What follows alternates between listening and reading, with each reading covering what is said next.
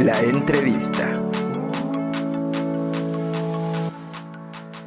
De venderles como nuevos materiales, o sea, también la prueba de materiales que tuvimos que hacer para llegar a lo Aquí sabemos poquito del mezcal y lo hemos dicho siempre. ¿Qué es una denominación de origen? Y es que además pues somos amigos desde hace mucho tiempo y me da gusto que te esté yendo tan bien, gracias. Las verduras, así, de por sí era una recomendación y que muchos lo pasamos por alto, o lo pasamos, porque así somos muchos mexicanos. Claro. Y preocupados, bastantemente preocupados por el asunto. ¿Pero te has sentido amenazado por esta situación? ¿Cómo estás, estimado amigo? No, hombre, yo feliz de que nos tomes la llamada, compañero. Término en inglés que significa noticia falsa. Es una noticia que se difunde a través de las redes. Gracias por estar aquí porque eres actriz y además eres muy, muy talentosa. ¿Soñabas con esto cuando eras pequeña? La 3, que es operaciones de operaciones concretas, es de 5 a 9 años. ¿Qué pasó? Nos colgó, no es cierto, es broma. Nos colgó el teléfono, ya ni modo. ¿no? Mucha paciencia y confianza en lo que, en lo que estamos haciendo como, como adultos. Y como ¿Hace papás. cuánto que, que no, que no puedes ver a tus padres? ¿Hace cuánto que no tienes contacto con ellos? Mezcal poblano. Puebla también produce muy, muy, muy buen mezcal desde hace mucho tiempo. Para poder ayudar a la población a estar desinformados en función del COVID-19. Por eso, a ver, no te me enojes, vamos a calmarnos y seguimos con la entrevista, por favor. Que lanzan, que incluso ya están en tendencia. ¿Qué tanto puede afectar nuestra imagen pública?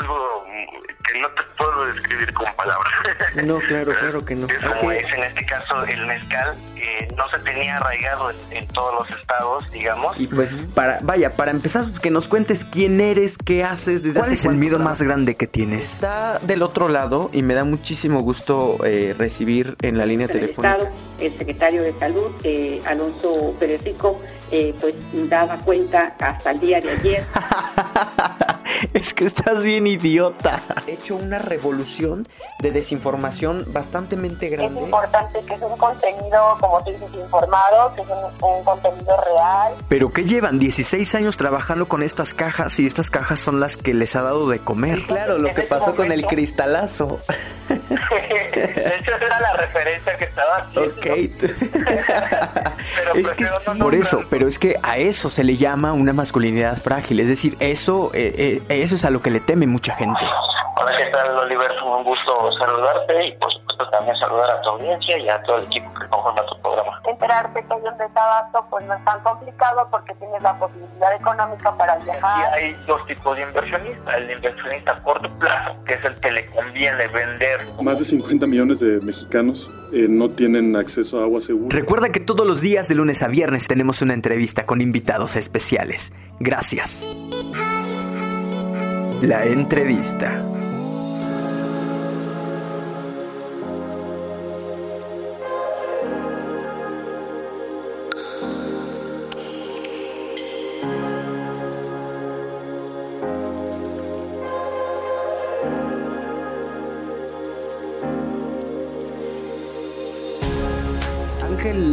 Orozco se encuentra del otro lado de la línea y hablaremos con él acerca de las cuestiones artísticas para esta cuarentena. Ángel, eh, ¿me escuchas?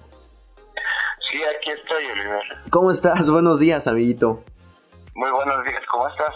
Yo estoy fantásticamente bien y además muy agradecido de que nos tomes la llamada.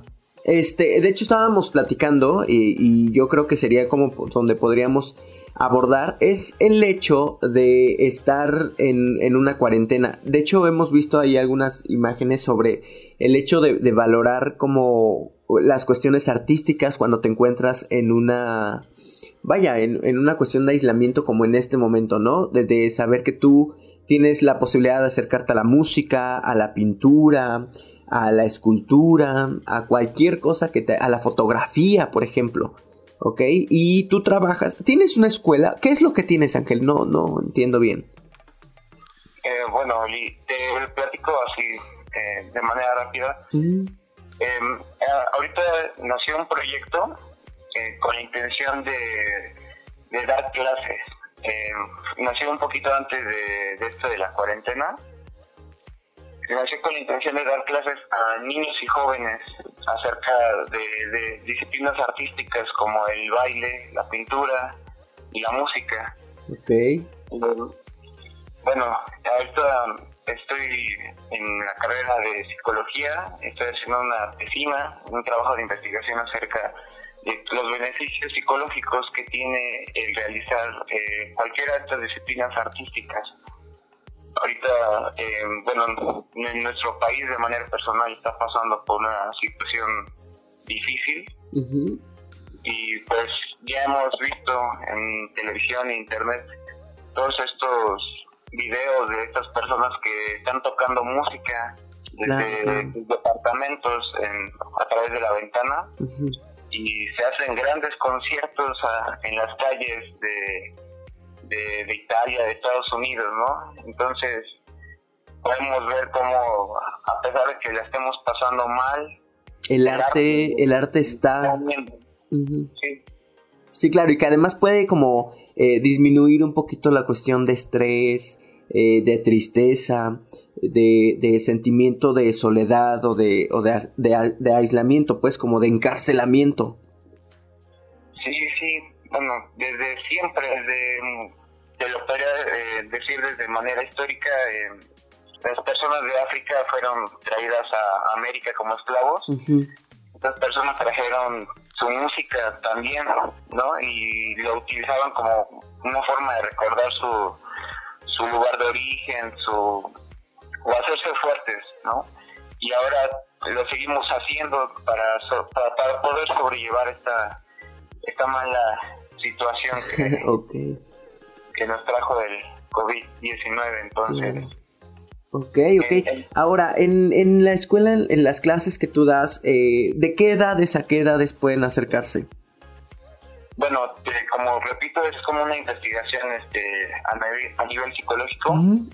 Lo están implementando. Eh, hay un autor para nosotros como psicólogos en formación que es bien, bien importante, que se llama Jean Piaget.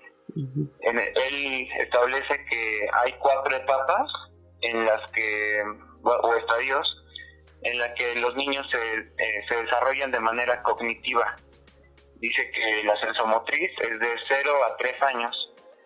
Eh, aquí podemos, eh, los niños empiezan eh, a utilizar con un poco del arte, como la pintura, la danza o, la música, como para empezar a descubrir el mundo. En la preoperacional está de los 3 a los 5 años Okay. Aquí empiezan como a, concretar un poquito más la concepción del mundo. De los, eh, de, perdóname, ¿este es de los 3 a los 6? De 3 a 5 años. Ah, de 3 a 5, perfecto. y, la etapa 3, que es de operaciones concretas, es de 5 a 9 años. Aquí ya se establece un poquito más el lenguaje concreto, eh, es un poco más la vida, la vida escolar y ese tiene un poquito más de idea de la sintaxis, de la semántica, de comunicación entre otras personas. Aquí es donde empieza mi trabajo, pues. Ok. Mi, mi, bueno, las clases que yo imparto se las puedo dar desde un niño de 5 años hasta, bueno, 5 años en adelante. Ahí hasta jóvenes de 16, 17 años. Ok, ok y después viene la cuarta eh, fase que es la de operaciones formales que es de 9 a 12 años en donde ya se empieza a ejercer un pensamiento este, crítico un poco más abstracto y analítico em, el desempeño de, la, de las disciplinas artísticas es bien bien importante en, en los cuatro estadios ¿vale? pero yo los concreto de manera teórica a partir de los cinco años en, la tercera etapa, ¿ok? Sí, de esta etapa de operaciones concretas de 5 a 9 años hacia las etapas que, siguen, que son operaciones formales. Este, también ya cuando llega la etapa de la pubertad, es, bueno, para todos, ¿no? Fue una etapa, es una etapa difícil, ¿no? De cambio. De, ok, sí. De hacer de, bueno, de transformarnos, ¿no? Claro. Y también es algo que, que nos ofrece este, las artes, el desempeño artístico, que nos permite como llevar esta, esta como este cambio de manera más, eh, como de una manera emocionalmente más inteligente. Ahora, eh, por ejemplo, danos, vaya, por ejemplo, dos actividades que tú trabajes con niños que se encuentran en, en la etapa operacional, por ejemplo. Por ejemplo, y lo digo, es, esto te lo pregunto, para que la gente eh, que tuvo que descansar por esta cuarentena, gente que tuvieron eh, que eh, em, ausentarse de sus trabajos y que tienen que estar en casa cuidando a sus hijos y que vaya, no conocen nada absolutamente ni de etapas de crecimiento, ni de desarrollo psicológico, ni nada por el estilo, no batallen tanto con sus hijos en casa. ¿Qué, ¿Qué, podrían hacer? Por ejemplo, un papá que tiene hijos o una mamá que tiene hijos de 5 de 5 y de 6 años. ¿Qué, puede hacer con ellos si está en casa ahorita, Ángel? Bueno, eh, ahorita, bueno, todos tenemos eh, acceso a, Internet. Ahorita ustedes, papás que me están escuchando en, en, este momento, pues en la bueno, en su etapa 3 de operaciones concretas de 5 a 9 años, eh, más específicamente entre niños de 5 y 6 años, algo que, debería ser vital que, el, que empezáramos a enseñarle a nuestros niños sería el de la coordinación motriz. Eso se, se empieza a trabajar desde, desde la etapa preoperacional de 3 a 5 y el ascenso motriz de 0 a 3 años. Pero ahorita de 5 a 6 años podríamos este, empezar a implementar un poquito de disciplina como de baile. Entonces mi recomendación sería todos tenemos un poquito de, acceso a internet, buscar unos tutoriales sobre actividades de baile, como coreografías y, empezar a trabajarla con nuestros niños ahorita que tenemos la oportunidad de, convivir con ellos. Y además de que al estar con ellos, eh, ese vínculo que existe padre-hijo, madre-hijo, este, se puede fortalecer a través de, de, de estas actividades. ok. Eh, ¿Cualquier tipo de música eh, podría estimular la cuestión eh, motriz? bueno, en cuestión de, baile, sí. De la danza, de, de toda esa. de levantarse y hacer actividad este, física. Ya, ya, ya conlleva un, un, este, vaya, una estimulación. Ajá. Ok. Pues, en cuestión de, de, la disciplina eh, musical, eh, pues em, hay una, una vertiente este, científica en la que se estudia que, bueno, en sí la música es vibración. Entonces, la vibración tiene la capacidad de hacer que las moléculas de cualquier este, materia física adopten ciertas formas, ¿no? Ok. no sé si me entiendes. Sí, sí, sí, claro. Em, pero sí, la música es vibración. La vibración tiene efectos físicos sobre la materia. Puede hacer que la materia vibre, ¿no?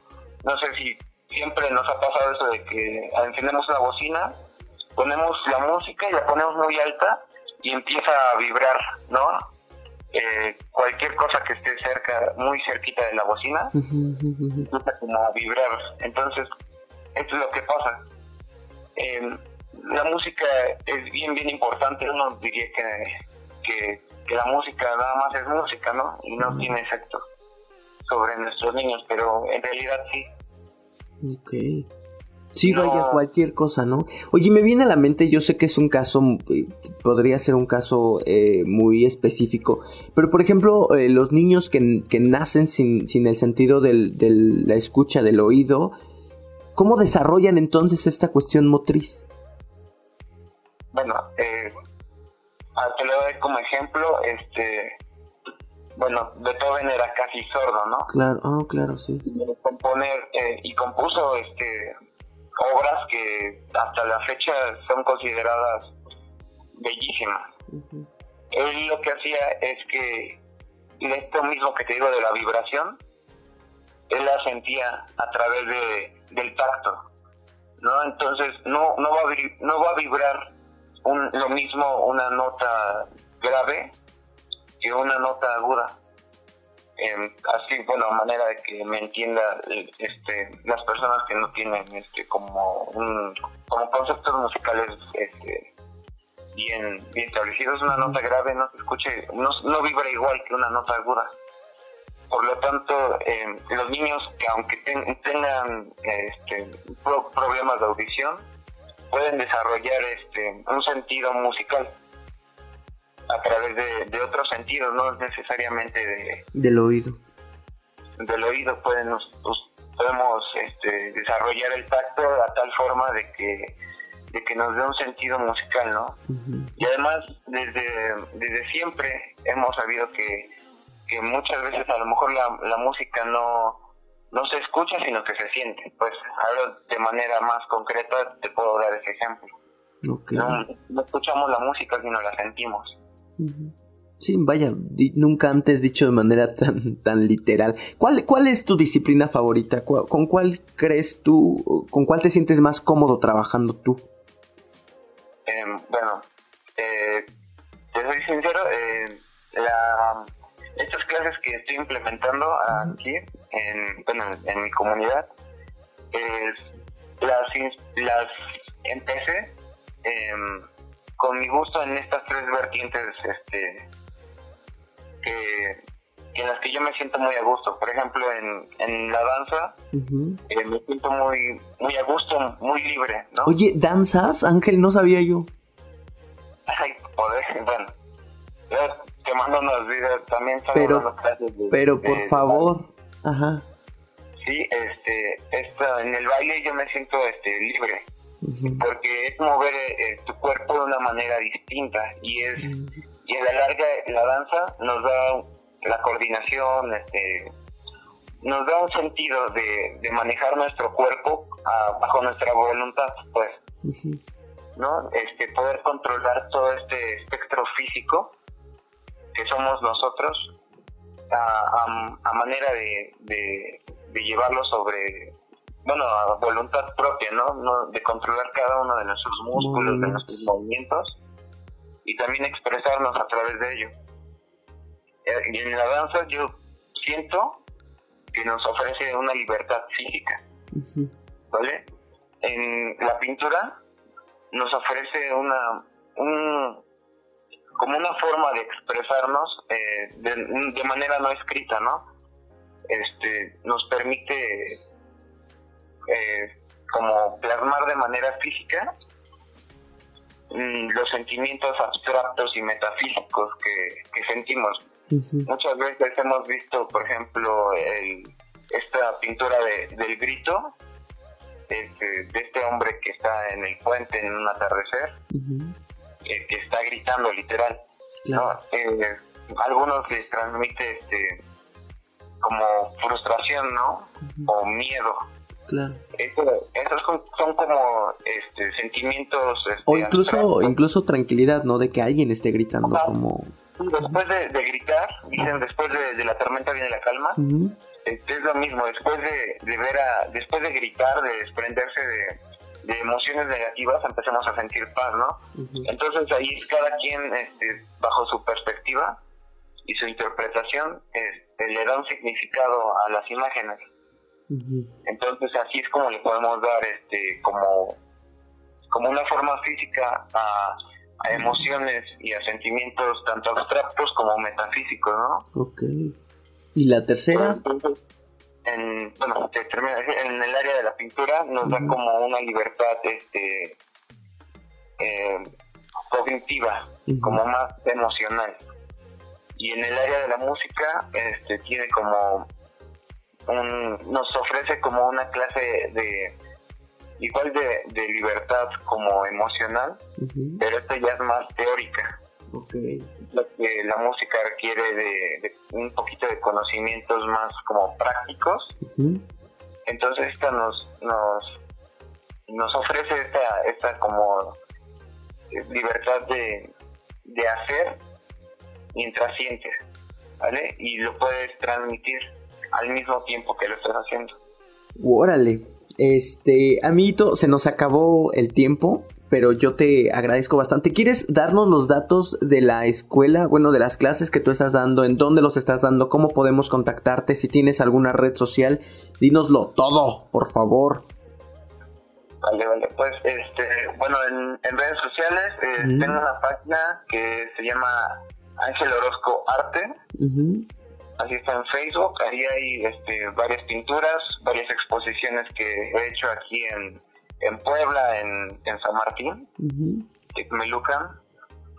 Y las clases son en, Santa Rita Clahuapan para toda la comunidad, son a precios bien, bien accesibles. Ahorita vamos a abrir este un, un chance para las clases online, para que no, no la gente de más lejos o y que no puede salir de sus hogares se pueda este, acercar.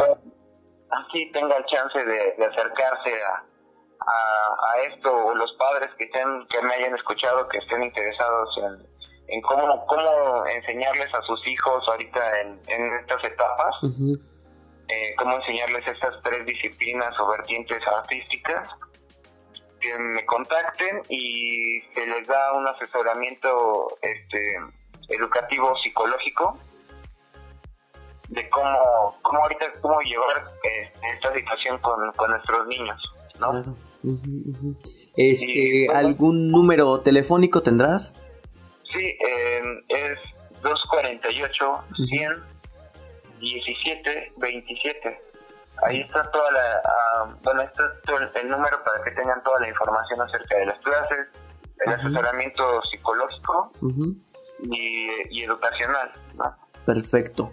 Pues Ángel, yo te agradezco de verdad bastante que nos hayas tomado la llamada. Eh, no tenemos el gusto de, encontrarnos con mucha frecuencia. Nos vaya, nos conocemos poco, pero me da mucho gusto escucharte tan, tan preparado, tan eh, emocionado y este y pues tan sensible. Siempre el arte es como la, forma más sencilla de, tomar sensibilidad y te agradezco de verdad bastante. Ojalá que tengamos la posibilidad de platicar en otras ocasiones aquí en el programa y que nos cuentes, vaya pues más de lo que estás trabajando y de lo que has ido aprendiendo en estos años.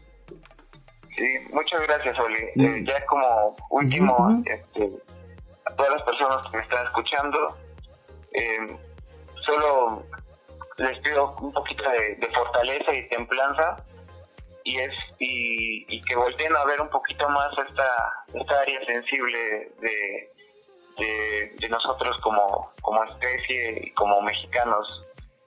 Mucha fortaleza a todos y, y es momento de, de sensibilizarnos tanto de nuestros niños como de nuestro planeta, ¿no? de lo que estamos eh, de lo que estamos viviendo ahorita de lo que estamos viendo. Gracias, Oli. Nos estamos viendo. No, hombre, muchísimas gracias a ti. Te mando un abrazo fuerte, Ángel. Eh, hasta pronto. Él fue. Gracias. Él fue Ángel Orozco y ha sido quien nos ha estado entregando la información en función de las artes y de cómo podemos trabajar con nuestros niños en casa. Si es que en este momento estamos conviviendo con ellos de tiempo completo, pónganse en contacto para las clases eh, particulares que da. Son clases artísticas, recuérdenlo, son pintura. Eh, les voy a pasar una lista porque él ya me pasó una lista. Pero bueno, vamos a irnos a un corte. Yo soy Israel Oliver, regresamos.